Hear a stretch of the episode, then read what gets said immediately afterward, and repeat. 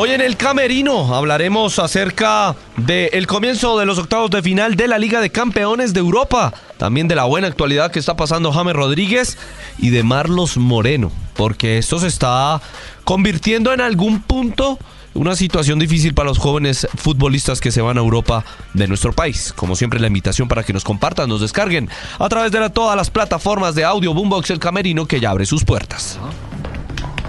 Sabe, con toda, con toda os sale. Entras en el camerino, sabrás de la vida de los más reconocidos. Feliz día, feliz tarde, feliz noche, bienvenidos. Estamos en este camerino de día martes para hablar de la victoria del Bayern Múnich 1 por 0 ante el Paris Saint-Germain en el juego de ida de octavos de final de Liga de Campeones de Europa. El único gol de Kingsley Coman, un francés preciso, les hizo el gol Pavard. No rompió a Messi, fracturó a Messi de puro milagro. Eso sí, vio el cartón rojo. El también defensor francés campeón del mundo. No todo es plata. Y bueno, no se ha cerrado la serie, pero es que volvemos a lo mismo, no todo es plata.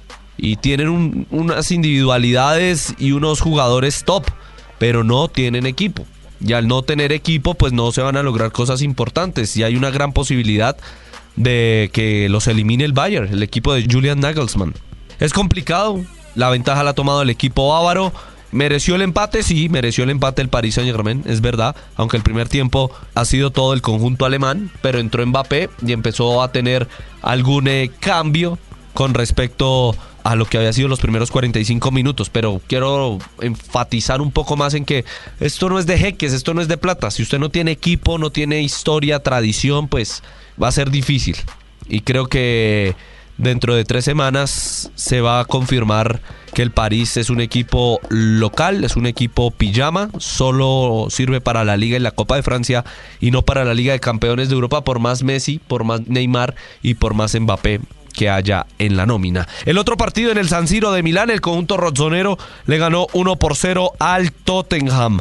Defendió su casa, defendió su localía y parte con ventaja al juego de vuelta en Londres. El único gol es de Hakim Díaz. Así que Nada, estaremos muy pendientes, muy atentos a todo lo que va sucediendo en los partidos de Liga de Campeones de Europa, que para este miércoles nos tiene dos a las 3 de la tarde en el Signal Iduna Park de Dortmund, el Borussia ante Chelsea y el Brujas ante el Benfica. También tendremos Arsenal Manchester City y mm, esto por eh, Premier y Real Madrid Elche por Liga Española. Ahí como para que se vayan agendando todos, serán casi simultáneos. El que empieza más temprano es el Arsenal Manchester City, el primero contra el segundo del el torneo, así que eso estará bastante bueno. James 5-5, James Rodríguez con el Olympiacos. 5 goles, 5 asistencias, está volando James. Está volviendo a tener un buen nivel personal no digo que el del Real Madrid o el Bayern, porque la liga obviamente son totalmente diferentes, su actualidad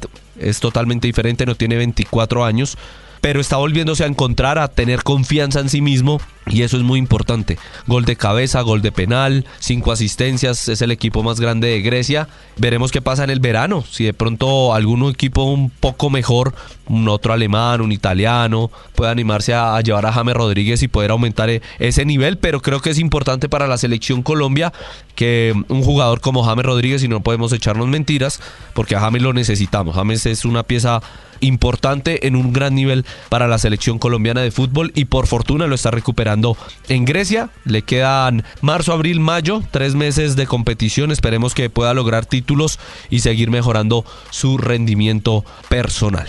Y vamos a terminar este camerino con eh, un tema mm, complicado, por llamarlo así y que tiene que ponernos a pensar a todos los que estamos involucrados en el fútbol. Marlos Moreno, solo aguantó seis meses en el Troyes de Francia, se va al Konyaspor de Turquía, ha pasado por el Girona, ha pasado por el Deportivo de La Coruña, ha pasado por Bélgica, ha pasado por Inglaterra, ha pasado por Portugal, ha pasado por cuanto equipo país y eso lo presta el Manchester City. Y en ninguno da pie con bola un muchacho que pintaba ser el Tino, para algunos, Tino Esprilla, y lleva nueve equipos en siete países, si no me falla la memoria. ¿Se los están llevando muy jóvenes? Es la pregunta. ¿Qué está faltando en el proceso de formación de los jóvenes futbolistas para que esté pasando esto? Yo no lo llevaría tanto al extremo de Yacer Asprilla, porque Yacer lo que hace el técnico es bajarlo al equipo de segunda división, al sub-21, que son los de su categoría, porque toca ser también realistas, para que mm, se foguee, para que esté ahí teniendo minutos y no con el primer equipo. Entonces, pero me acuerdo mucho de Vergara Mu, que es un suramericano se fue para el Milan, estuvo paseando por Italia, terminó para en el Arsenal Tula de Rusia y no sé dónde está hoy, por ejemplo.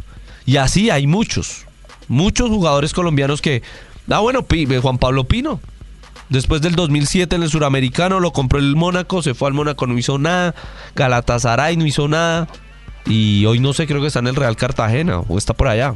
Entonces, falta de cabeza, el tema económico creo que es vital. Yo sí en eso no me meto porque yo no, no sé el, hambre que tiene el vecino y, y, pues si a usted llegan y le pintan cinco veces más de lo que se gana, pues usted se va. Así tenga 18, 20 o 50 años. Y estos muchachos obviamente con 19 o 20 años les pintan ganarse tres o cuatro veces más de lo que se ganan en Colombia, pues los venden.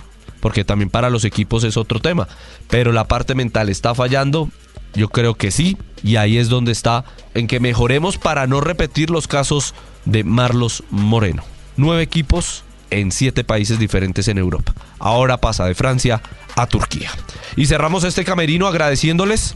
Comenzamos este proyecto con Tito Puchetti hace, hace unos años al aire. Después terminó siendo podcast como está actualmente. Yo es que estoy encargado del tema, asumo nuevos retos profesionales.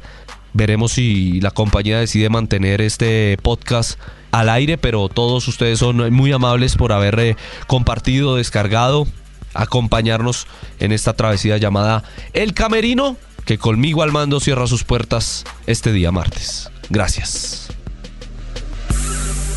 Entras en el camerino, sabrás de la vida de los más reconocidos.